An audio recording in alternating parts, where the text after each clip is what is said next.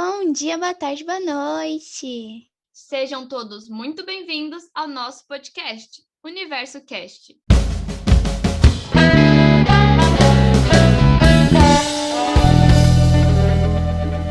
Oi, oi, meu povo, tudo bem? Meu nome é Luísa e eu moro aqui em São Paulo. Oi, oi, todo mundo! Eu me chamo Letícia e também sou moradora aqui da cidade de São Paulo. E hoje, nesse episódio, iremos falar sobre vantagens de se estudar com seus amigos e como nós, Letícia e Luíse, estamos fazendo para estudar nessa quarentena. Agora fiquem com a pergunta que será respondida ao longo desse episódio. Estudar em grupo online funciona? Realizamos uma pesquisa na qual obtemos como resultado que estudar com amigos ajuda revisar a matéria. Vamos supor, você e seu amigo realizaram, estudaram para a prova individualmente. Porém, antes da prova, resolvem revisar a matéria.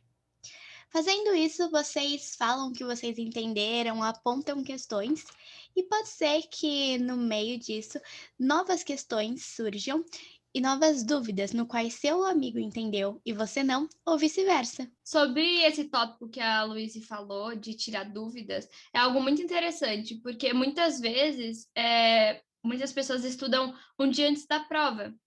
Então, então eu posso estar com uma dúvida e eu, posso, eu não tenho um professor para tirar a dúvida, eu tenho que falar com alguém. E essa pessoa pode ser o meu colega, porque ela também está estudando a mesma coisa que eu.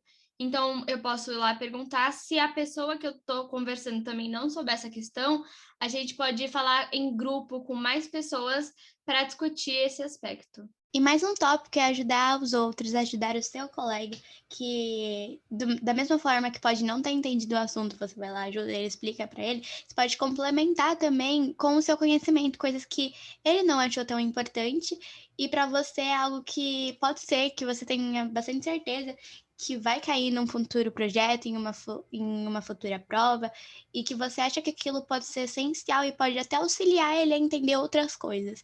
Então, acho que complementar com, com a sua opinião também, que muitas vezes a gente tem o livro, mas o livro normalmente está em um vocabulário que não é o nosso vocabulário do dia a dia. Acaba que pode ser um, um vocabulário que não ajude a esclarecer todas as dúvidas.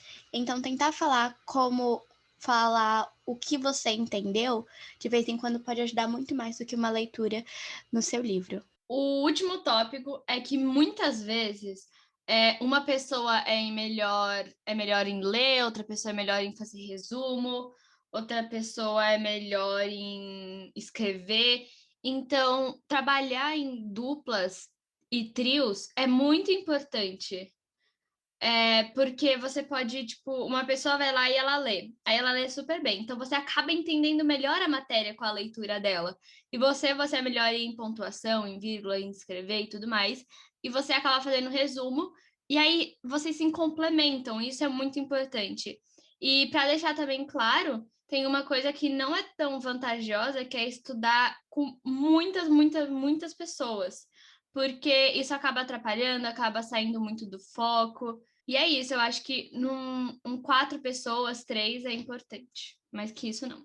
E antes da gente falar um pouquinho sobre os nossos métodos de estudo na quarentena, a gente queria ressaltar as fontes que utilizamos, que foi o canal do Ensino e a PUC-PR. Agora falando um pouco sobre os nossos métodos de estudo, eu e a Letícia a gente acaba estudando junto para as provas, mas não em todas as matérias. A gente tem algumas matérias que a gente separa, que a gente estuda individualmente, ou com algum parente, algum professor, alguém que a gente acredita que tem mais conhecimento, ou que pode ser que as duas não vão muito bem essa matéria. Então, ah, eu conheço alguém que, que é uma boa nessa matéria, eu vou estudar com ele, ah, eu também conheço. Então, acaba que tem matéria que a gente não estuda junto, mas a gente procura estudar o resto juntas antes das provas? É, eu e a Luísa, a gente estuda por meios digitais, como Meet, Zoom e tudo mais.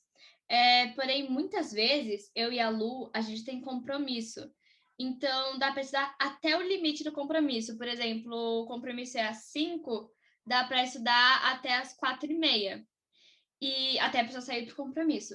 Só que quando, por exemplo, estamos presencialmente, estudando presencialmente, o que não acontece aqui na pandemia, né? Não tem essa possibilidade. Tem que sair do, de, de estudar duas horas antes até um parente vir buscar, até se arrumar tudo mais. Então, isso acaba sendo uma coisa muito legal. E outra coisa também que eu e a Lu a gente faz bastante é que o nosso, o nosso dia de semana é muito corrido. Então, uma tem aula extra, outra tem compromisso e afins. Então, a gente acaba organizando o nosso fim de semana em horários e tudo mais, tempo para também relaxar um pouco, descontrair e acaba organizando nosso fim de semana para estudar. Como a Letícia disse, a gente faz todo um cronograma para o nosso final de semana. Normalmente a gente se encontra em alguma plataforma digital por volta das 8 da manhã. E aí, como a gente faz para estudar? A gente se encontra, dá aquele oi, dá aquela conversada, gasta um tempinho e a gente lê as páginas normalmente, procura entender a matéria, caça vídeo, site explicativo para a gente entender tudo bonitinho.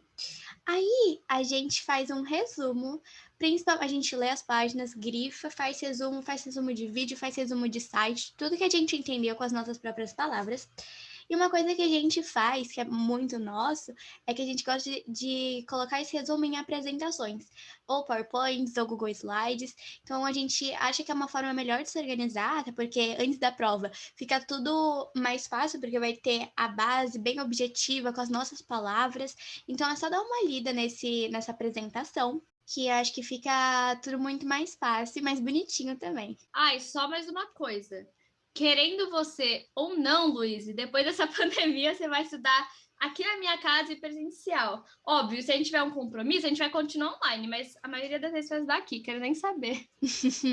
o bom é que a tecnologia, né, hoje em dia, permite que duas pessoas possam escrever numa mesma plataforma simultaneamente.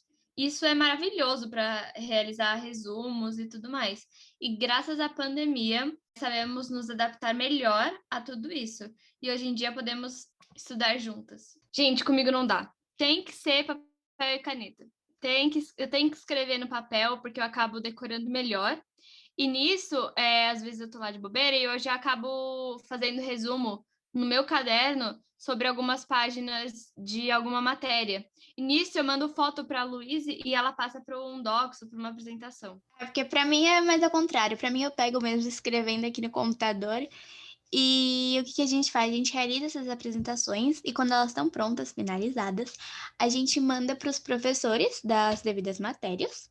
Eles dão uma corrigida, fala o que, que tem que arrumar, isso daqui acho que é melhor trocar por isso, o que vocês acham de colocar um videozinho aqui? Ele aponta algumas coisinhas.